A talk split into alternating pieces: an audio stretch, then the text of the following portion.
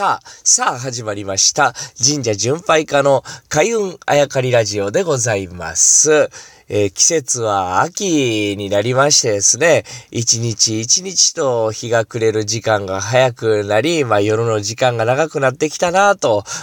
そして暑い季節がずっと続いていたんですけど、その頃もう思い出せないぐらい、えー、ちょっとずつ涼しいね、朝晩になってきたなという実感がしておりますが、まあこの秋といえば実りの秋といったですね、まあ食とか、あいろいろ言われますが、まあ、えー、米、日本人にとって切っても切れないよという神社にとって切っても切れないよとこの番組でもずっと言ってきましたお米がですね、まあ、実り収穫をする季節なんでございますが、このお米とですね、まあ神社切っても切れないですが、今日はちょっとまた違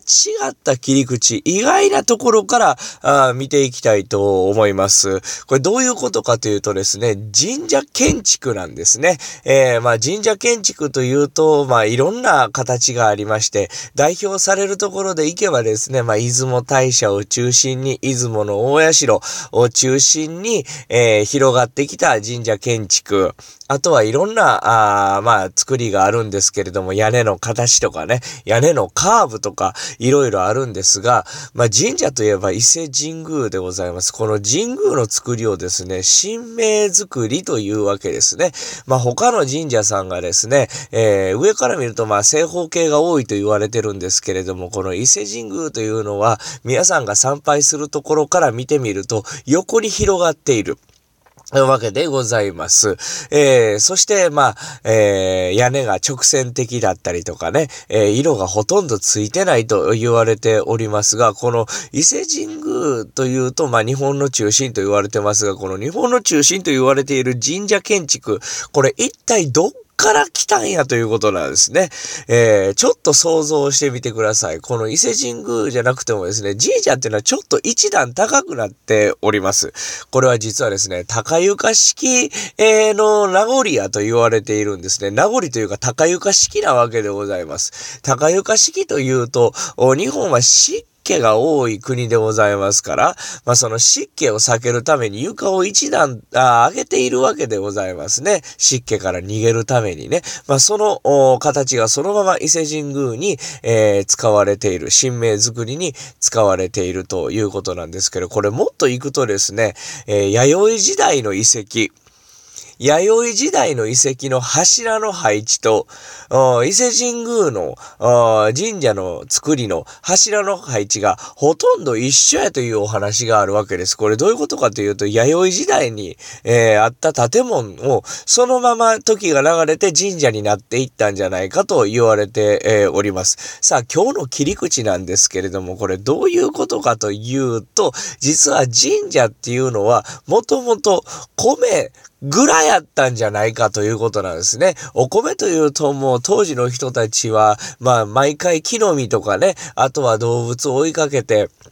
食べていたところ、まあ、その日その日の食料を得ていたところ、お米作りというのが、まあ、神様によって伝えられて広がっていく。そのお米というのは保存が効くわけですよね。えー、その保存が効くというところにお米の最大の魅力があったわけですが、それぐらい大事なもんなんです。命と直結する。そのお米をしまっとくところというと、もうすごく大事にしないといけないところ。まあ、湿気を避けてですね、えー、長持ちするような建物というところに入れると。そのうちその神様が広げてくれたこのお米作り、そのお米作りで得たこのお米、しまうところ、そして誰に感謝するんや、大事なもんやということで神社になっていったという説もあります。はたまたですね、神社という文化、神社という、えー、その文化ができるときにですね、じゃあこの宝物、えー、お米だったり、神様を宿したものだったり、これどこにしまうねんと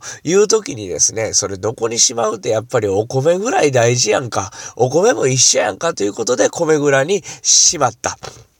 それが、なんなん人から、えー、参拝され、崇められるようになって、神社と言われるようになっていったという、まあ、流れがどっちなのかというのは定かではありませんが、まあまあ、えー、米蔵が神社になった。あ神社って米蔵の形をしているんだというところには、えー、間違いは、えー、おおよそないようでございます。つまり僕らが見ている神社の形というのは、昔の人たちがしまっていた倉庫なんですね。しかしこれが、まあ、適当な倉庫かというとそうでではなくって大事なものをしまう倉庫だった。あそして考えてみると高床式だった。これは湿気を避けるためだったというところにつながっていくわけでございます。まあ神社建築という話が出ましてですね、えー、出雲の大社の系統があり、えー、いろんな系統があるというお話してき、えー、ましたが、まあこのあたりも神社巡りをする上では、あ注目して面白いポイントかもしれません。えー、なので今後こういったお話が広がっていけばいいいなということも感じている次第でございます。